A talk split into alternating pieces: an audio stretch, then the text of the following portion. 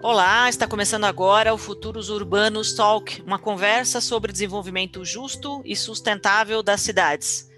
Eu sou a Luanda Neira e este podcast é realizado pelo Instituto Cidades Sustentáveis. O nosso convidado de hoje é o Jorge Abraão, diretor-presidente do Instituto Cidades Sustentáveis. Vamos conversar sobre os desafios que a gestão pública municipal enfrentou nesse ano em meio a uma pandemia e para além dela, e quais são as perspectivas para 2021. Olá, Jorge, bem-vindo a Futuros Urbanos. Muito obrigada por estar com a gente hoje. Oi, Luanda, muito bom estar com vocês aqui no Futuros Urbanos e vai ser um prazer estar nesse programa de final de ano, não é? Conversando sobre desafios que a gente tem pela frente. Obrigada, Jorge. Bom, Estamos chegando ao final de 2020, um dos anos mais turbulentos da nossa história recente, sem dúvida, para toda a nossa sociedade. E antes de falarmos dos próximos passos, né, do ponto de vista das cidades brasileiras, podemos dizer que a gente vai entrar 2021 mais fortes, né, mais resilientes? Como é, como é que a gente chega ao final do ano sobrevivendo a tudo isso, olhando para trás um pouquinho, é, antes de falarmos do futuro, Jorge? Sabe, Luanda, eu percebo que a pandemia ela pode trazer para a gente, tanto do ponto de vista individual como coletivo, eh, a gente pode aproveitar ela para ela aprender muito, não é? Porque no fundo nós estamos sofrendo como sociedade, né? Porque eu digo sofrendo porque muitas vidas estão sendo perdidas, a gente vive com uma presença permanente do medo, ah, as incertezas que existem. Então nós estamos assim dentro de um de um processo que eu diria que tem sido um processo de sofrimento de alguma forma. E isso pode nos levar a algumas reflexões do ponto de vista individual que podem, muitas delas, contribuir para uma mudança da nossa vida, né? para, um, para podermos estar crescendo, eu diria, e amadurecendo. Mas isso também vale para o coletivo. Não é? Isso pode ser, a gente pode estar pensando em questões que afetaram a nossa vida coletiva, a vida nas cidades, como você perguntou. Eu não tenho certeza, eu estaria mentindo se eu dissesse para você que eu, olha, eu tenho certeza que isso vai mudar, eu, eu percebo que para muitas pessoas, tanto do ponto de vista individual como coletivo, aí o desejo é de voltar como era, como estávamos de alguma maneira. E aí eu vejo que tem pouco aprendizado nisso, porque na verdade eu entendo que nós estamos vivendo um problema, como às vezes vivemos nas nossas vidas, nós estamos vivendo um problema coletivo que é fruto de desequilíbrios que foram causados por todos nós. Portanto, de alguma maneira, repensar isso é muito importante. Nas cidades, seria muito importante que a gente pensasse né, né, né nessa chave, eu quero crer. Porque aí, é, nas cidades, é que está aterrizando todos esses problemas. Então, tudo que a gente está vivendo em termos de saúde, não é? em termos de educação, em termos de inseguranças em relação às questões de renda, de trabalho, elas estão aterrizando nas cidades. Então nós temos uma, nós teríamos uma grande oportunidade de refletir como nós podemos sair dessas questões, mas seguramente não é da mesma maneira que a gente pensava antes da pandemia. Vai ter que ser de uma outra forma, vai ter que ser de uma forma talvez com uma escuta maior, para que a gente possa ter mais participação eh, da sociedade, das pessoas nas opiniões, nos diálogos vai ser considerando mais efetivamente a população mais vulnerável, porque nós temos efetivamente que enfrentar essas questões, vai ser olhando para o ambiente, não como uma coisa apartada da gente, mas como uma coisa integrada. Então, nós podemos ter aprendizados muito interessantes aí para fazer valer, de alguma maneira, esse momento que a gente está vivendo. Agora, Jorge, considerando exatamente aqui o nosso universo das gestões municipais, né? Esse é o grande foco de trabalho do, do Instituto Cidades Sustentáveis. Considerando esse cenário de pandemia, ainda sem previsão para acabar, infelizmente, no meio de tantas incertezas, não só em relação às questões sanitárias, à saúde, mas também às questões ambientais, as questões na economia, as questões sociais, quais são os principais desafios das gestões municipais que inauguram agora um novo mandato a partir de janeiro? Eu creio que os desafios dos prefeitos vão, vão caminhar muito na direção de alguns temas, eu diria. Se eu pudesse elencar, eu falaria assim: olha, a saúde efetivamente é um problema que as prefeituras vão ter que enfrentar, porque nós não estamos livres. O aprendizado que a gente tem, eu acho, é que a gente não vai estar livre de outras pandemias. Não é? O que não deve nos assustar nesse sentido, eu quero crer. Mas é um alerta para que a gente esteja mais preparado para poder enfrentar essas questões. E isso significa você ter investimentos maiores em saúde, em equipamentos, em pessoas, em ter um atendimento mais qualificado para a população de uma forma geral. Acho que a saúde, portanto, é um tema é, que vai estar muito presente na vida das cidades daqui para frente. Um outro tema é o tema de educação. Eu acho que nós vamos ter que enfrentar, mesmo nesses momentos que a gente está vivendo, não é? Nós vamos ter que encontrar maneiras de avançar na educação. Eu queria lembrar que 85% das pessoas estão em educação pública. Eu digo dessa questão do enfrentamento de uma questão em que ela é sobretudo pública. Então nós temos que achar caminhos. A educação, sobretudo para as crianças, para os mais jovens, é, as escolas são um espaço de aprendizado, mas são um, um espaço de encontro social, de assistência social. Ali se discute muito os problemas das crianças, de segurança alimentar. Então, você tem a educação como um espaço muito importante na vida de boa parte da população brasileira.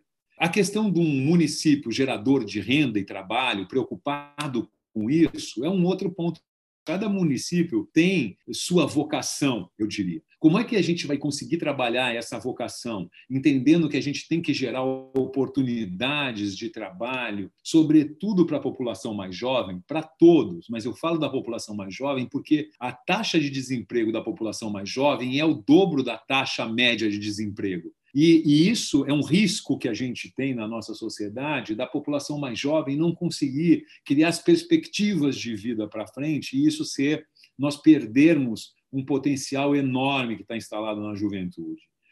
A questão de geração de trabalho e renda é algo que as prefeituras, através das suas vocações, do olhar para isso, do envolvimento da sociedade, pode avançar. E para não ficar uma, uma é, é muito extensa essa essa lista, Luanda, eu citaria mais a questão da infraestrutura e da habitação, porque a, a, a, habitação precária, a falta de esgoto, esgotamento sanitário, ainda temos 100 milhões de pessoas sem esgotamento sanitário no Brasil, 35 milhões de pessoas sem a água potável chegando em casa perenemente, quer dizer, as habitações precárias não permitiram que a gente fizesse isolamento, não permitiram que a gente tivesse higiene, fizesse a higiene que as entidades de saúde recomendavam. Então, um desafio também muito grande esse da gente proporcionar uma melhora dessa infraestrutura. E eu finalizaria dizendo assim: nós aprendemos também, no período da pandemia, e não só por conta dela, que tem agendas fundamentais para a gente. A questão do racismo apareceu como nunca mesmo que tenham sido por outros motivos, mas foi durante esse período que houve uma reflexão, foi durante esse período que ele apareceu de uma maneira mais clara. A violência contra a mulher apareceu fortemente. Uma sociedade, portanto, que tem um racismo estrutural e um machismo estrutural dentro dela, deve ser enfrentada e a gente tem caminhos para enfrentar isso. Então, eu acho que todas essas questões, Luanda, que se ressaltaram nesse momento, nós precisamos dar prioridade para ela. Nós não vamos resolver todas ao mesmo tempo, mas nós vamos começar a encaminhá-las e isso é um grande desafio que as cidades têm. Perfeito, Jorge. Uma das questões que são muito caras ao Instituto Cidades Sustentáveis é a, a, importância da participação social, né, do papel da sociedade civil. Inclusive, o programa Cidades Sustentáveis acaba de lançar um módulo e um guia específico sobre participação social, um guia que é orientador para os gestores, que serve de consulta e, e que nos mostra quais são as, a, as infinitas possibilidades de parcerias, né, entre os gestores, a sociedade, entre os gestores e a academia. Então, nesse contexto, como é que você vê o papel da da sociedade civil no apoio a esses gestores, em trabalhar conjuntamente? Você sente que há uma abertura, que os novos prefeitos que estão chegando aí ou que estão se, sendo reeleitos, eles têm essa predisposição e que talvez esse processo da pandemia também pode ter trazido uma possibilidade de abertura de novos canais para isso também, para as questões que vêm da sociedade? Olha, Luanda, eu, eu não sei se há uma abertura. Pelo perfil dos prefeitos que foram eleitos, de uma forma geral, eu acho que eles não trabalham com a hipótese de um aumento de participação. Mas eu acredito muito que a sociedade trabalhando isso, eles possam verificar que isso é uma grande oportunidade que a gente tem. Dado esses desafios que nós estamos falando, inclusive aqui no programa, eles são de tal ordem hoje, não é? Os desafios de desigualdade, ambientais, culturais, de econômicos de trabalho e renda, que nós não vamos resolver é, sozinhos isso. Sozinhos, eu digo, se um prefeito imagina que ele sentado num gabinete no centro de uma cidade, rodeado de alguns secretários e mesmo com o apoio de alguma Câmara de Vereadores, com alguns vereadores, possa encaminhar soluções para uma cidade com essas complexidades que nós temos, eu, eu quero crer que ele está muito enganado. Então, nós vamos conseguir avançar mais estruturadamente nisso se a gente é, tiver um diálogo, se a gente tiver uma escuta com quem participa, com quem está vivendo os problemas. E esse diálogo é fundamental para gerar um outro grau de confiança na sociedade, que é fundamental hoje para a gente poder avançar em qualquer espaço que nós estejamos, esse grau de pertencimento, a participação. E a participação é muito importante. Né? Foi lançado esse guia, como você disse, pelo programa Cidades Sustentáveis, ele está disponível gratuitamente para todas as pessoas que quiserem acessá-lo, gestores, sociedade, porque ele é um grande orientador, não é, desse processo de participação. E eu diria que nós tivemos uma, uma decisão agora, questão de mês, é, no Supremo Tribunal Federal, que constitucionalizou a questão dos conselhos de representantes, o que é um passo muito importante para a participação da sociedade.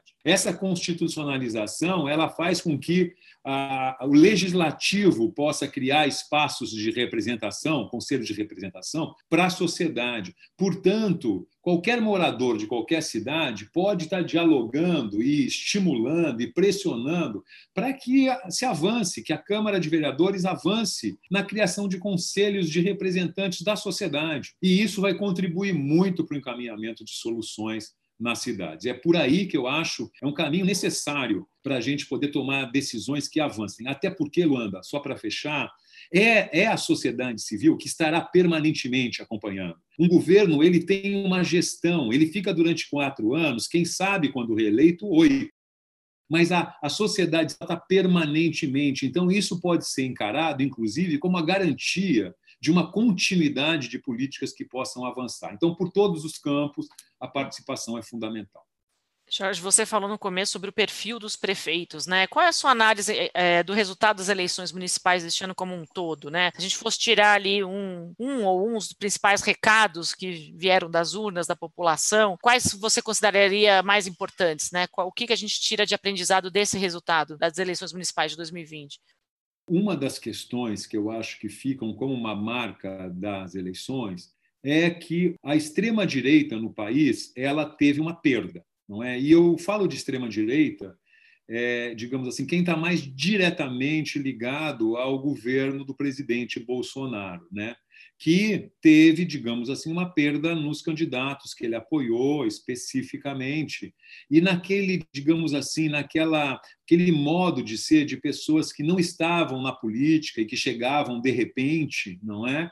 e houve uma avalanche disso nas eleições de 2018. A mesma coisa não se repetiu agora em 2020. Então, no ponto de vista mais macro, eu diria, eu acho que a extrema-direita perdeu nessas eleições e ela não teve uma participação que supostamente o presidente da República imaginava ou poderia ter tido. Por outro lado, é, é, quem teve mais votos nas eleições foi, digamos assim, a base que hoje apoia o governo.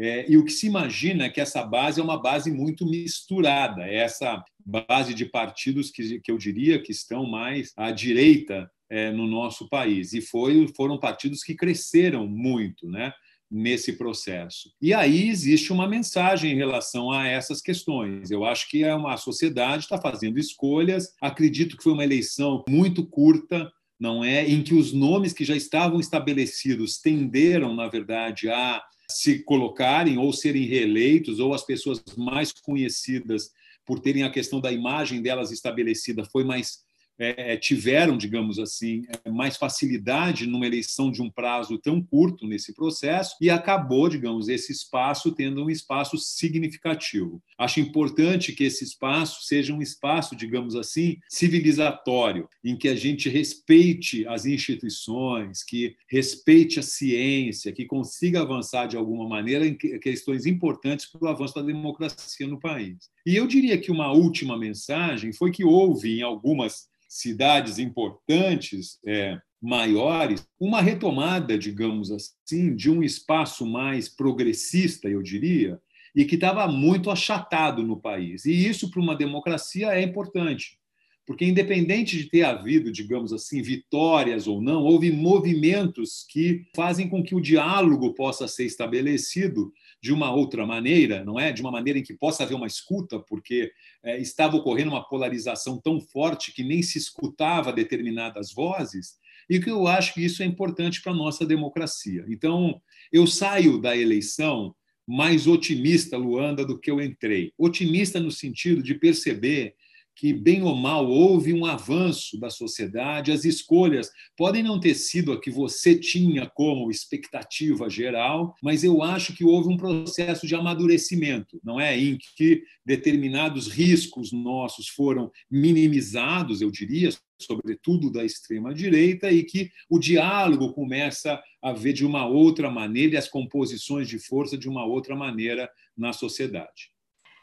Jorge, falando agora um pouco também de, de, futuro institucional, né? Então, do ponto de vista do Instituto Cidades Sustentáveis, como é que você vê qual é a perspectiva do trabalho do Instituto nesses próximos meses, nesse próximo ano, nesse início de novas gestões? Qual é o papel principal? Qual é o investimento é, principal que tem sido feito para isso? Você também está tá otimista nesse sentido? Olha, eu acho que o papel do Instituto Cidades Sustentáveis, né, eu sou suspeito para falar, eu acho, Luanda, porque eu acho muito bonito o trabalho do Instituto e eu acho bonito há mais de uma década, que quando ele existiu, né, porque ele se propõe a, de alguma forma, estimular esse agente de transformação social que são as cidades. Não é? E a gente percebe que cada vez mais as cidades podem ser protagonistas de agendas importantes. As cidades podem defender conquistas muito importantes que a sociedade já teve e pode também assumir compromissos com outras com outros temas que são importantíssimos para o futuro.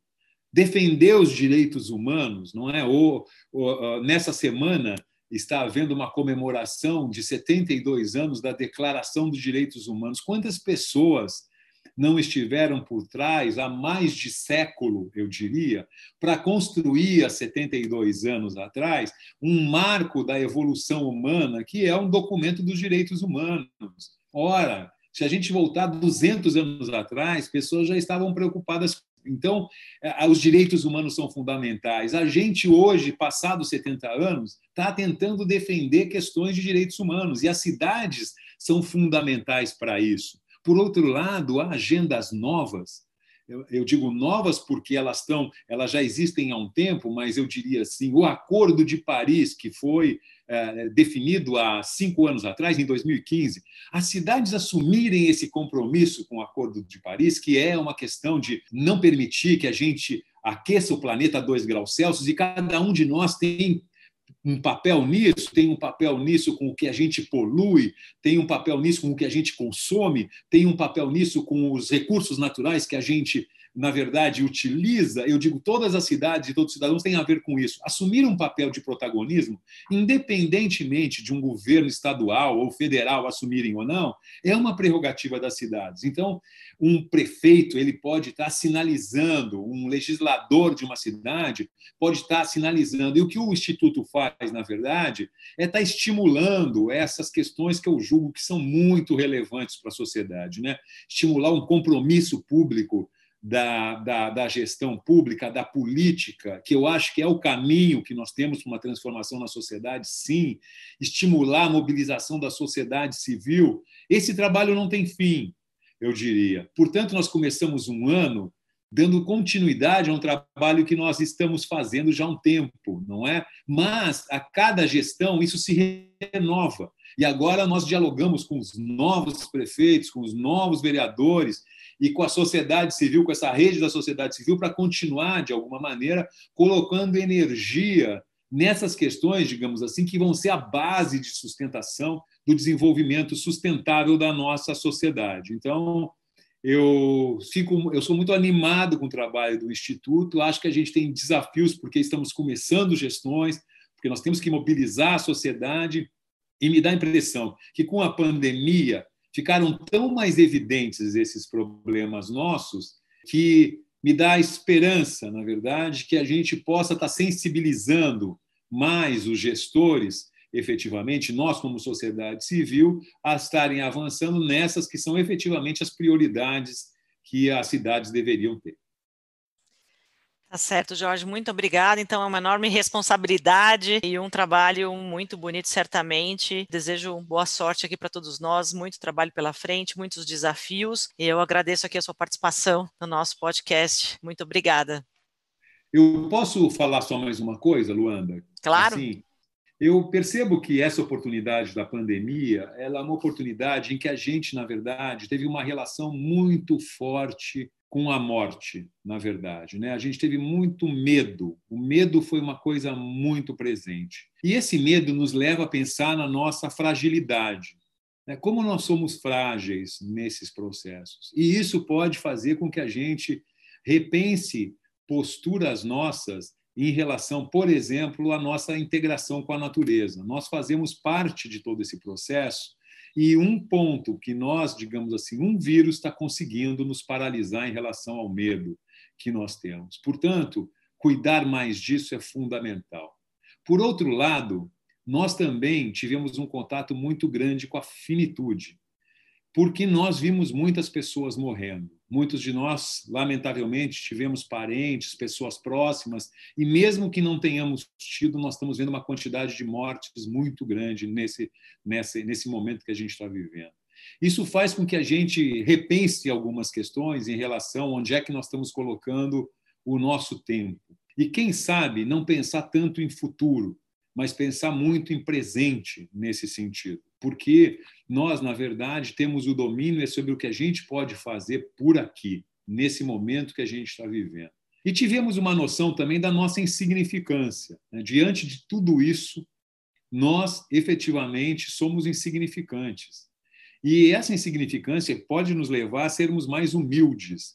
Podemos reduzir, talvez, as questões do nosso ego das disputas que muitas vezes a gente entra. Então, eu acho que existem aprendizados aí que podem valer do ponto de vista individual para que a gente entenda nossos limites, para que a gente reduza, digamos assim, o nosso ego e valorize, digamos assim, sejamos mais humildes efetivamente e atuemos mais fortemente no presente, porque é nele que nós estamos vivendo, olhando sempre de uma maneira solidária dentro desse sentido, no sentido um membro de uma grande sociedade maior, de uma comunidade de vida que vale a pena estar aqui para a gente aproveitar o potencial que a gente tem. E nesse sentido, a gente está finalizando o ano. Eu acho que são momentos muito legais para a gente estar tá repensando o que vem pela frente.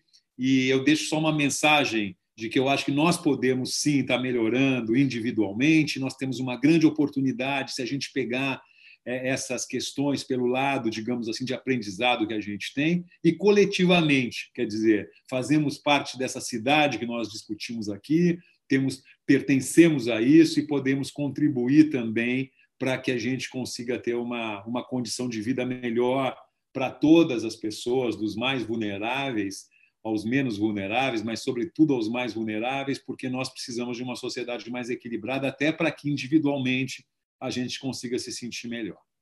Obrigado. Obrigada mais uma vez, Jorge. Bela, bela mensagem, importante para a gente repensar não só o nosso futuro, mas o nosso presente, como você bem falou. Esse foi o segundo episódio do Futuros Urbanos Talk, realizado pelo Instituto Cidades Sustentáveis. Para saber mais, acesse icidadessustentáveis.org.br, inscreva-se para receber a nossa newsletter. Até a próxima!